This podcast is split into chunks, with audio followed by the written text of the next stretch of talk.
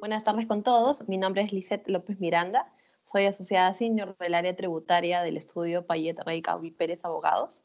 Y en esta oportunidad, en el primer podcast tributario, vamos a tratar un tema coyuntural muy interesante que es sobre el nuevo régimen de fraccionamiento o denominado nuevo RAF. Eh, vamos a ver un poco los alcances, ventajas y diferencias respecto al régimen general y bueno, en este marco de, la crisis por la pandemia de la COVID, no es un secreto para todos que una de las obligaciones comunes más duras de cumplir en estas épocas, el cumplimiento de las obligaciones tributarias, especialmente ante la SUNAT respecto a tributos recaudados por la Administración, que son los tributos del Tesoro Público, así como los tributos vinculados a salud. ¿no? En este aspecto, el nuevo RAF nos trae un nuevo sistema de refinanciamiento de deudas, tanto para aplazarlas como para fraccionarlas, bajo mejores condiciones que el régimen general de aplazamiento y fraccionamiento. Una evaluación que hizo el Estado del impacto económico de la crisis por la COVID-19, la posibilidad de acogerse al régimen ha sido prorrogado. Inicialmente la, la posibilidad de presentar la solicitud de acogimiento al nuevo RAF era hasta el 30 de septiembre de este año, sin embargo, se ha prorrogado su aplicación hasta el 31 de diciembre de 2020. ¿no? Y siendo un tema vital para evitar las cobranzas coactivas de las deudas administradas por la SUNAT y permitir la continuidad de nuestras actividades comerciales o no, porque este régimen puede acogerse tanto a las empresas como a las personas de pie, personas naturales y negocio, es que este tema, este podcast tratará sobre estos principales alcances del RAF y haciendo referencia al régimen general para que todos ustedes tengan las herramientas para decidir si se acogen a este régimen, si les conviene, si están eh, preparados o no, y si no lo están, poder hacer todos los trámites para que estén listos antes de diciembre de este año. ¿Qué deudas están sujetas al RAF y cuáles son las excepciones? En primer lugar, las deudas sujetas al nuevo RAF son todas aquellas administradas por SUNAT llámese en tributos del Tesoro, como son IGB, ITAN, Impuesto a la Renta, y también los tributos administrados por la SUNAT, que son los tributos vinculados a e-salud y a planilla. Esa, el nuevo RAF incluye eh, los saldos también de aplazamientos anteriores, es decir, si uno tiene algún fraccionamiento y aplazamiento anterior, lo puede también acoger el RAF bajo mejores condiciones. También los intereses vinculados a esas deudas los tributos internos, como comentamos, a cargo de SUNAT, que estén pendientes de una emisión de una resolución de orden de pago o una resolución de ejecución de cobranza coactiva o inclusive tributos que estén actualmente en litigio. Adicionalmente, a diferencia del régimen general, el RAF nos permite acogernos al fraccionamiento por los pagos a cuenta del impuesto a la renta solamente los correspondientes a enero, febrero y marzo del 2020, en la medida que se pueda cumplir con su pago íntegro hasta el 31 de diciembre de este año. En el caso del régimen general, era prohibida la posibilidad de acogernos al pago a cuenta como régimen de fraccionamiento o aplazamiento y tampoco se podía, por ejemplo, estaba expresamente prohibido el impuesto temporal a los activos netos o ITAM. En cambio, el nuevo RAF también lo incluye. ¿no? Incluye a estos, como había dicho, a estos aplazamientos que ya tenían vigentes un determinado contribuyente y también todas aquellas deudas que están en cobranza coactiva, en impugnación y demás. Ahora bien, punto B. ¿Cuáles son las deudas que están excluidas del régimen RAF? Bueno, las deudas que están excluidas del régimen RAF, al igual que el régimen general también, son aquellas eh, generadas por tributos retenidos o percibidos. ¿Qué son los tributos retenidos? Son aquellas por ejemplo, que corresponden a las retenciones de renta de quinta categoría, la renta que le pagamos a los trabajadores, o también las retenciones por tributos a no domiciliados. Estas deudas no pueden ser acogidas al nuevo RAF ni tampoco al régimen general. Asimismo, aquellas deudas que estén incluidas en un procedimiento concursal, ¿no? que estén tanto en liquidación judicial o extrajudicial, y también, eh, bueno, los pagos a cuentas distintos a los de correspondientes a enero a marzo del año 2020. De igual forma, no pueden acogerse al RAF los recargos que corresponden a lo indicado por la Ley General de Aduana. ¿Quiénes pueden acogerse al nuevo RAF y cuáles son los requisitos?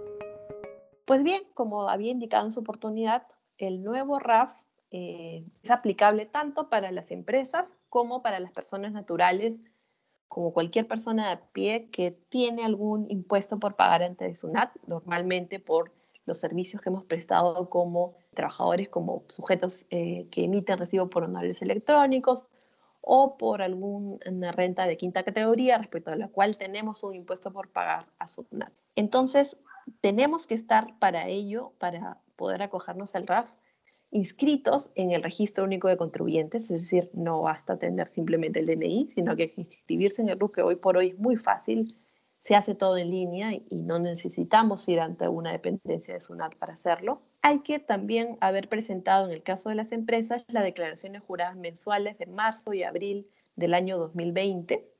Es súper importante este requisito.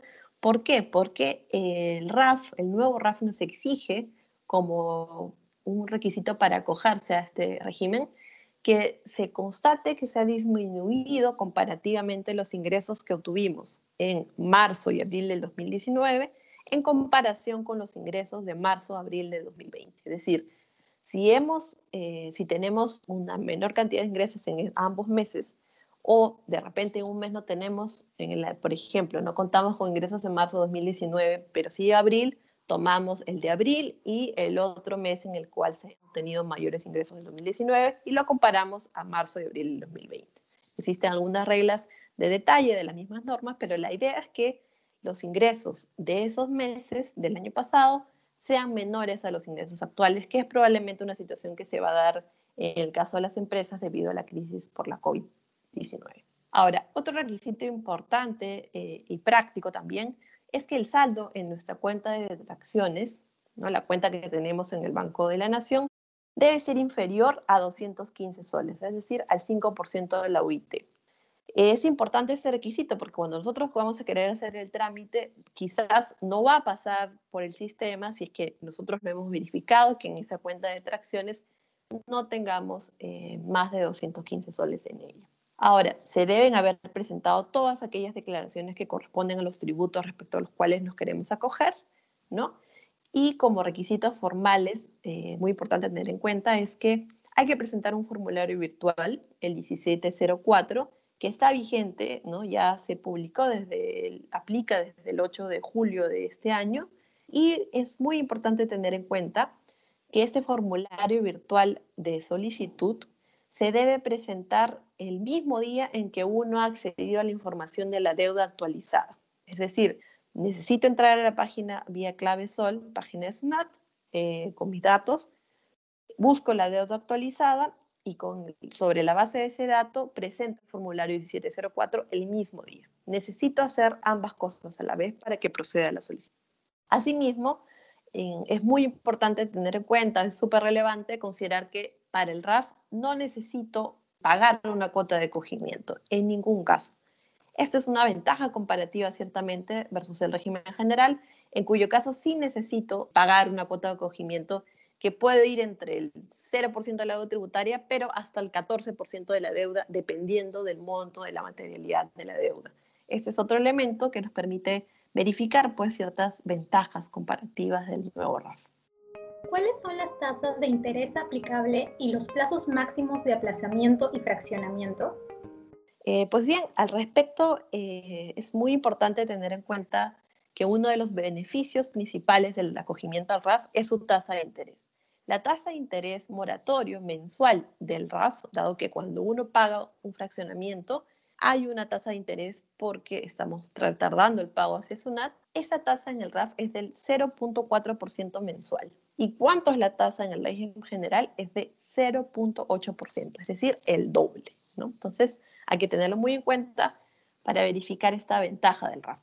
Ahora, otro punto eh, relevante a destacar es el plazo que tenemos para aplazar la deuda tributaria bajo el RAF el plazo es de seis meses, uno puede aplazar la deuda tributaria, es decir, tener esto hasta seis meses para pagar la deuda completa con la tasa de interés correspondiente. Es el mismo eh, plazo que tiene el régimen general. No obstante, la diferencia está en el plazo del fraccionamiento. En este caso, el fraccionamiento bajo el RAF puede uno acogerse hasta 36 meses, es decir, hasta tres años. El aplazamiento más fraccionamiento, si tenemos ambos regímenes, vamos a tener seis meses de aplazamiento y hasta 30 meses de, fraccionamiento. en resumen, siempre voy a tener hasta tres años para cumplir con, mi deuda tributaria ante la SUNAT. Entonces, ¿qué pasa en el régimen general? En el régimen general, uno puede fraccionar o eh, fraccionar la deuda tributaria hasta el periodo de 72 meses, es decir, hasta seis años. Entonces, este va a ser un factor para evaluando nuestra liquidez, ¿no? nuestra caja, eh, ver cuánto tiempo yo necesito para pagar, eh, cumplir, honrar con mi deuda tributaria, si son hasta tres años o más de ese plazo, en cuyo caso me corresponderá acogerme al régimen general. ¿Debo garantizar el pago de las deudas aplazadas y o fraccionadas? ¿Cuáles son esas garantías y sus requisitos? Bueno, eh, como en todo régimen tributario, es importante conocer los detalles, pues como dice el dicho, el diablo está en los detalles. Entonces, para poder gozar de una de la atribución de esta facultad de poder aplazar y o fraccionar la deuda tributaria, sí va a ser necesario que presente garantías para el pago de esta deuda en la medida que eh, la deuda tributaria a ser acogida supere las 120 UITs, y esto es los 516 mil soles. Es decir, si yo tengo una deuda tributaria que, eh, cuyo monto, incluido intereses y multas, supera los 516 mil soles, entonces debo presentar una garantía de pago de dicha deuda.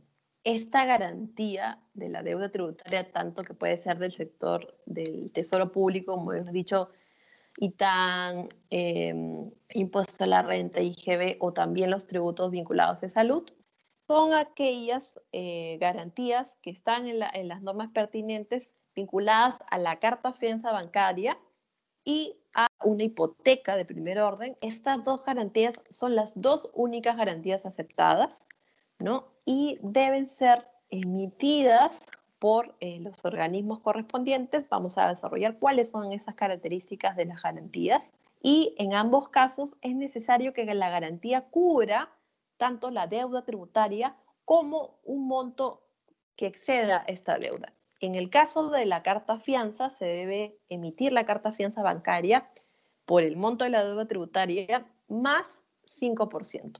Y tratándose de la garantía, eh, que es 40%, la deuda tributaria en materia de acogimiento al fraccionamiento o aplazamiento. Em, ¿Qué requisitos debo considerar para estas eh, garantías, porque es muy importante tener en cuenta que si yo no cumplo con los requisitos para las garantías, el financiamiento u aplazamiento se me va a caer. No me lo van a proceder y voy a tener una incertidumbre con los riesgos de la cobranza coactiva que eso supone.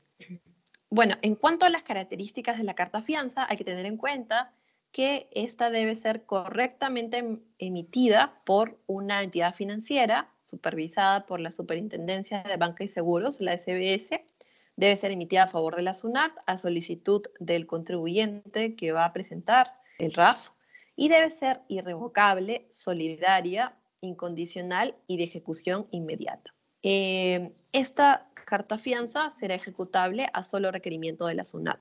De otro lado, el segundo tipo de garantía que es necesario en el caso que las deudas eh, solicitadas el fraccionamiento o aplazamiento superen los 516 mil soles, es la garantía de la hipoteca de primer orden. Es una hipoteca que naturalmente aplica sobre un bien inmueble de titularidad del contribuyente y como habíamos dicho, la hipoteca, eh, el monto de la hipoteca debe superar en 40% la deuda tributaria que vamos a aplazar o fraccionar.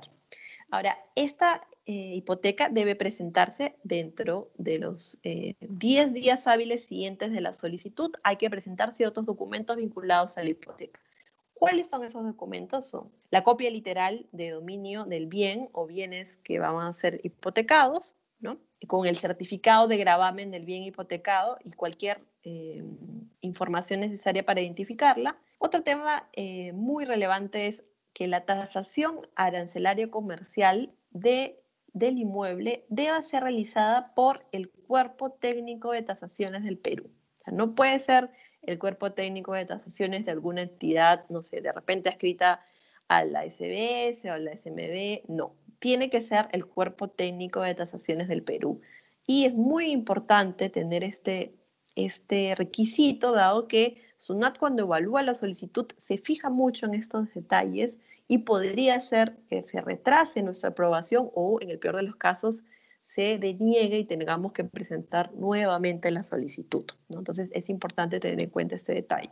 Finalmente también es necesario la fotocopia simple del poder o poderes correspondientes a las personas que autorizan a hipotecar el bien. Es decir, normalmente en el caso de una empresa hay algunas personas que están apoderados para eh, afectar o hipotecar los bienes. Pueden ser quizás los directores, el gerente general, más otra persona. Entonces hay que revisar muy bien la estructura de poderes de la empresa de que se trata. Si es una persona natural, el propietario, bueno, tendrá la facultad para hipotecar el bien. La hipoteca eh, no puede otorgarse bajo una condición o plazo alguno, no tiene que estar abierta y disponible para su nato. Y bueno, ese es en cuanto a las garantías y requisitos que debemos tener en cuenta cuando vamos a presentar una solicitud al RAF. ¿Cuáles son los efectos de presentar una solicitud del nuevo RAF? Como hemos eh, indicado anteriormente, para presentar la solicitud, yo debo presentar un formulario, ¿no? Es el formulario 1704 en la misma fecha en que, cuento con el monto de la deuda personalizada. Entonces, presento eh, vía SUNAT virtual la eh, solicitud del formulario indicado, el efecto inmediato de esta solicitud es que suspende cualquier procedimiento de cobranza coactiva que esté inmerso. Es decir, si eh, no pagué un, impuesto, eh, por ejemplo, impuesto a la renta mensual, pagos a cuenta y presento la solicitud al RAF, automáticamente, a pesar que se ha emitido un orden de pago, una resolución de cobranza coactiva, la sola presentación suspende la cobranza coactiva. Es decir, SUNAT no me va a poder embargar, no va a poder este, retirar mis bienes, hacer un embargo de mi cuenta bancaria, etc. Esta es una excelente, digamos, disposición este, que nos favorece y es mucho mejor que el caso del régimen general. En el régimen general no se puede suspender, o sea, la sola presentación de la solicitud no suspende, sino la aprobación de la solicitud. Entonces, vemos que también el RAF tiene una ventaja comparativa material al respecto. Otro efecto de la presentación de la solicitud al RAF es que si yo tengo una deuda tributaria que está en litigio, que está en litigio a nivel de SUNAT, Tribunal Fiscal, etcétera, y presento la solicitud al RAF, es como si, además de acogerme al fraccionamiento o aplazamiento, yo estoy solicitando desistirme del litigio. Entonces, es la presentación de la solicitud más una, un desistimiento del litigio. Si SUNAT aprueba mi RAF, se entiende que me he desistido y se ha conseguido el desistimiento del litigio. Es decir, me quedo con el fraccionamiento u aplazamiento y me voy, eh, este, y, mi, litigio queda eh, concluido porque yo me desistí. Entonces vemos que a nivel de efectos tributarios, de la presentación de la solicitud son muy auspiciosos los del RAF, ¿no? Tenemos la suspensión de la cobranza coactiva como principal elemento. Es más, si a mí me niegan eh, la, la, solicitud al RAF, bueno, se levanta, digamos, la posibilidad de seguir cobrando mediante una cobranza coactiva. No obstante, si yo impugno esa resolución que me deniega el RAF, nuevamente se suspende la resolución, se suspende la cobranza coactiva. Entonces, eh, puedo tener la tranquilidad de que eh, voy a seguir con mis negocios, no voy a tener una interrupción llevado por una medida cautelar, alguna acción del ejecutor coactivo. Finalmente, considerando la información brindada, ¿cuándo conviene acogerse al nuevo RAF y qué factores debo tener en cuenta? En vista del anteriormente expuesto y de las diferentes características y ventajas comparativas del RAF versus el régimen general de aplazamiento o fraccionamiento, nosotros consideramos que eh, el principal factor para decidir por uno u otro eh, régimen tiene que ver con el plazo en el cual usted eh, piensa que va a poder cumplir con el pago de su obligación ante la SUNAT. Si usted considera que el máximo va a poder pagar eh, la deuda tributaria en un periodo de tres años, que está cómodo con ese plazo, entonces definitivamente le aconsejamos el RAF. ¿Por qué? Porque es un régimen que tiene una tasa de interés muchísimo menor, que eh, suspende la cobranza coactiva y que no necesita una cuota de acogimiento al régimen. Entonces, y además también hemos visto que incluye pagos a cuenta, algunos de enero a marzo del 2020, también eh, la posibilidad del impuesto temporal a los activos netos o ITAN, IGB y también fraccionamientos anteriores. Entonces, este sería el caso para, eh, para usted que puede pagar la deuda tributaria hasta en tres años. Y de lo contrario, si es que su deuda quizás es muy material, cuantiosa o ha previsto que no, lo va a poder, no la va a poder cancelar en un periodo de tres años, sino en muchos años más, el doble, en seis. Entonces, el régimen que le corresponderá será el régimen general, eh, que sí permite ampliar hasta seis años el fraccionamiento de la deuda tributaria. Ahora bien, finalmente hay que enfatizar que este régimen del nuevo RAF es un régimen temporal. Entonces, por, su, eh, por definición, solamente cubre eh, aquel espacio entre el 8 de julio del 2020, que es a partir de la fecha que se pudo ya presentar el formulario pertinente, hasta el 31 de diciembre del 2020. Entonces, pedimos que por favor revisen todas las características que hemos eh, indicado en el presente podcast, que estén atentos que revisen eh, si es que pueden cumplir con las garantías, los requisitos de las garantías, carta fianza, hipoteca de primer orden, si es que su deuda supera pues los 500 mil soles o si vienen de un fraccionamiento anterior en el que ya estaba garantizada la deuda, para que puedan acogerse rápidamente al RAF y no esperemos como solemos hacer hasta el último día que es el 31 de diciembre del 2020. Entonces, con ustedes este, hemos tratado de exponer las principales características, y cualquier cosa los podemos atender mediante eh, el acceso a nuestra página web y los demás canales de información que tenemos desde la plataforma del estudio Payet Rey Caubi Pérez Abogados. Muchas gracias.